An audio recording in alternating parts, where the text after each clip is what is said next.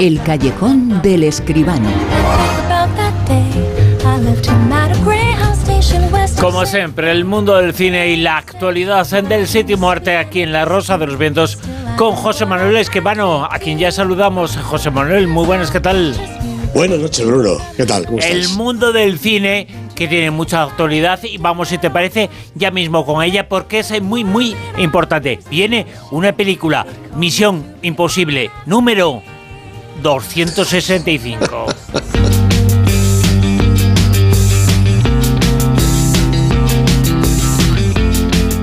Creo que esto ya lo dijimos, esa era una misión imposible, pero lo dijimos en la 1, en la 2, en la 3, en la 4, en la 5, en la 6, y ahora llega, es verdad, eh, no es eh, tanto como he dicho, no, es no. la séptima parte, ¿no? Solo son siete, Bruno, hombre, es que también tú.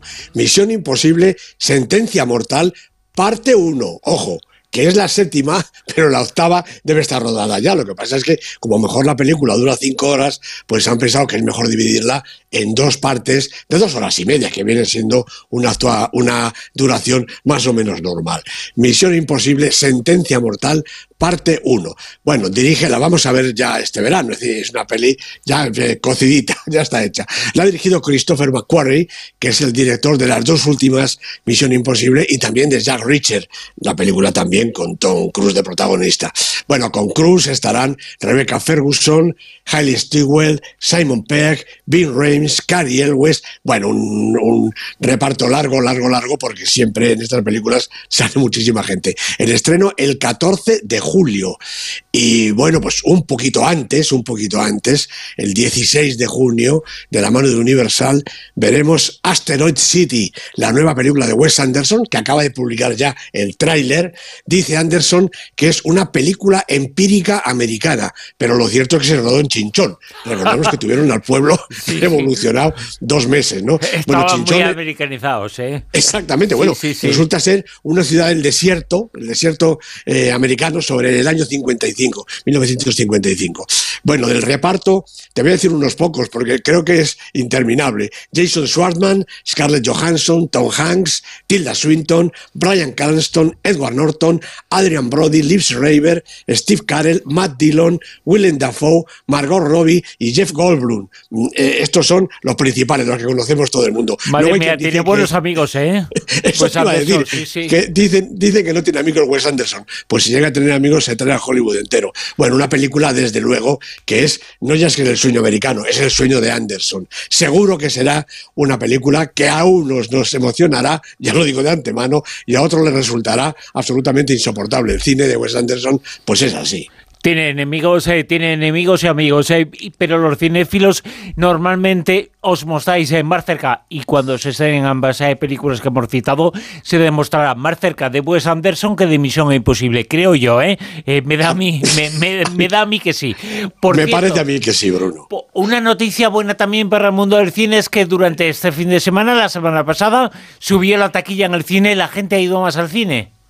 Sí, sí, sí, no es que ha sido mucho y lo que ha sido el aumento, que ha sido pues como medio millón, se ha quedado en cuatro millones y medio aproximadamente, pues ha sido a este inefable John Wick. John Wick Cuatro, tampoco es ninguna tontería. El personaje de Keanu Reeves, un, actor realmente, yo creo que le cae bien a todo el mundo, porque ha hecho películas francamente olvidables, pero en este John Wick la verdad es que es al contrario, es un personaje inolvidable. Bueno, detrás ya lejos, fíjate, ha estado un estreno español, El Hotel de los Líos, no ha llegado al medio millón, 493.000. Luego otra española, la anterior número uno, Maridos, 456.000, y luego detrás de 65 que ha sido otro estreno, otra española, Momias, 332.000. Quiere decir que entre las cinco primeras hay tres españolas, pero también quiere decir que entre las tres han hecho aproximadamente lo mismo que John Wick 4, lo mismo que la película campeona de taquilla, de manera que mm, podemos tirar unos cohetes al cielo, pero pequeñitos. Y vamos ya con la crítica, el comentario de esta noche. José Manuel Esquivano nos va a hablar de una película. El título es eh, sorprendente y el contenido también es Oso Vicioso. Fardos de cocaína valorados en millones de dólares han caído hoy del cielo en Knoxville, Tennessee. Hay más de estos por ahí. Los han tirado en alguna parte. Estoy buscando a mi hija. El bosque es un lugar peligroso. ¡Eh, Henry! Fíjate. La han encontrado. Igual un ciervo. No, no, no, no te comas eso, no te lo comas. Vamos a ver cómo le afecta a un oso. Pues eh, le afectó un poquito mal, ¿no? Le convirtió en vicioso. Un poquito mal, efectivamente. Es la, la película de Elizabeth Banks. La ha producido la propia Elizabeth Banks junto con Phil Lord y Christopher Miller, que hacen pareja casi siempre. El guion es de Jimmy Warden y los protagonistas Kerry Russell, Alden Ehrenreich y La Idiota. Bueno, yo creo que ya va siendo hora, Bruno, y más cuando nos vamos a ir de vacaciones ya mismo, traer a esta sección tan seria un ramalazo de aire fresco, tipo serie B o, o- incluso C o Z, no sé. Bueno, en cualquier caso, la encargada de hacerlo es esta Elizabeth Banks, una de las directoras más gansas, yo creo que eso tiene su mérito, del actual Hollywood. También es actriz y productora, pero como mejor se lo pasa es dirigiendo. Por ejemplo, hizo Dando la Nota en el 2015, esa competición de coros femeninos que produjo secuelas, nunca mejor dicho, o también la revisión de Los Ángeles de Charlie en el 19, que tuvo un éxito, bueno, digamos relativo. Bueno, esta historia del oso drogata, por el contrario, ha pegado fuerte en la taquilla americana. Más de 65 millones de dólares de recaudación. Es una historia real, o mejor dicho, eh, eh, parte de un hecho verdadero antes de convertirse en un truculento y divertido cuento de terror campestre. En 1985, un traficante de cocaína se cayó de su avioneta, y la avioneta, pues un poquito después también, cuando sobrevolaba el Parque Nacional de Chattahoochee y la mercancía que transportaba se esparció por todo el Broad Mountain. Y un oso negro se puso hasta las zarpas del polvo mágico. Bueno, hasta ahí lo real. Y en ese momento la película se centra en los personajes que, por una u otra razón, se supone que pasaban por allí en aquella ocasión. Un par de senderistas, los secuaces del capo de la droga, el, susodicho capo, dos niños que hacen novillos, la mamá de uno de ellos, un policía muy pesado, algo así como quintal y medio, una guardabosques y un amigo, tres delincuentes de poca monta y yo creo que todavía se me debe olvidar alguno. Bueno, aparte de la madre que busca a su cría, casi todos los demás rondan en torno a la droga. Y el oso también. Un bicho de doscientos y pico kilos que no está en sus cabales y que acaba de desarrollar un irresistible gusto por la carne humana. El resultado, pues una serie de encuentros indeseados que acaban a palos, cuando no a tiros, con un plantígrado de árbitro que zanja los problemas abocados. Hay sangre, hay cuerpos desmembrados, hay peligros sin cuento y hay sobre todo un bárbaro sentido del humor, a veces las más, las más de las veces de buena ley y otras pocas pues traído más bien por los pelos, los del oso seguramente, que erizados y rodeando una mirada asesina y unas fauces pavorosas provocan el terror en los indefensos protagonistas. En el espectador, pues no se sabe bien. Bueno, a Elizabeth Banks le cayó el encargo casi de casualidad, Bruno. Los productores Lord y Miller, directores de exitazos como Lluvia de albóndigas Infiltrados en clase, sin ir más lejos, encargaron el guion a Jimmy Warden, que es un colaborador habitual, y después de un par de intentos fallidos, encontraron a Banks, otra de sus anteriores colaboradoras. Y ella, después de pensárselo un rato, pues decidió sacrificarse y ponerse detrás de la cámara.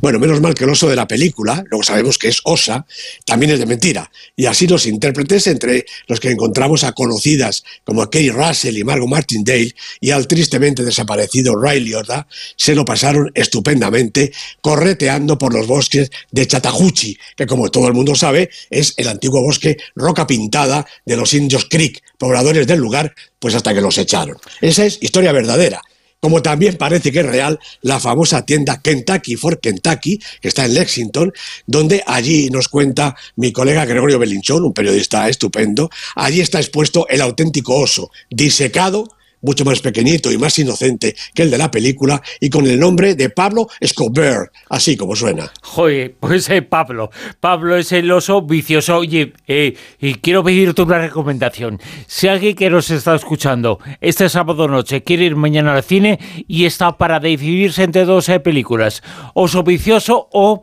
eh, Toda la vez en todas partes, ¿a cuál le recomendarías ir? Pero mira que eres malo, Bruno. ¿Cómo se nota que estamos ya casi en Semana Santa? Bueno, pues yo te diría, fíjate, que el sábado vayan a ver una y el domingo a otra. Y el lunes que nos lo cuenten, a ver qué ha pasado.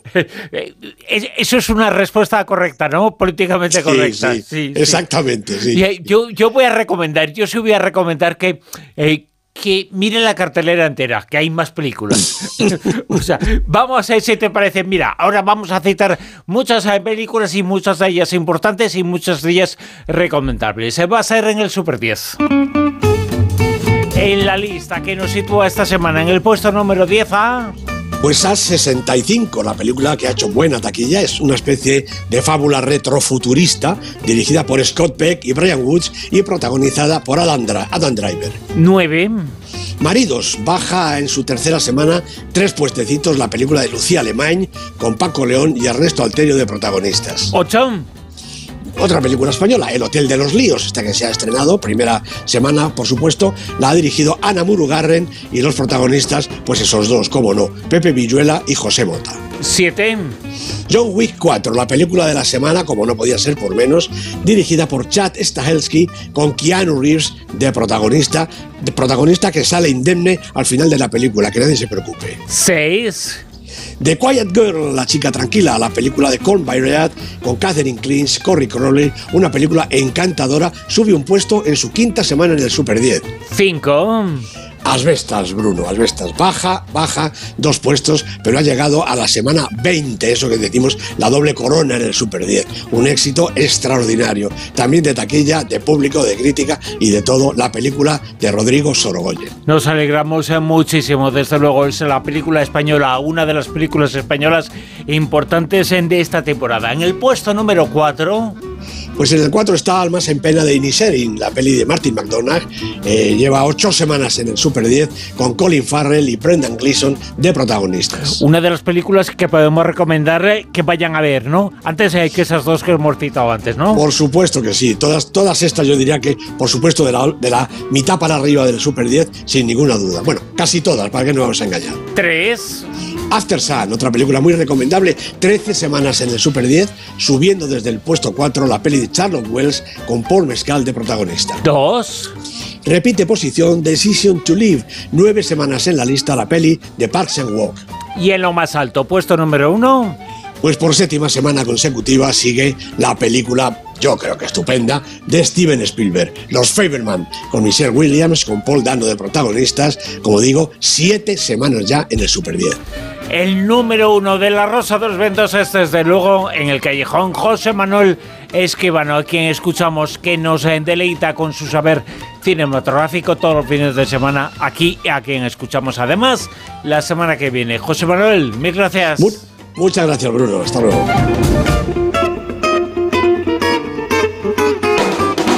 En Onda Cero, La Rosa de los Vientos.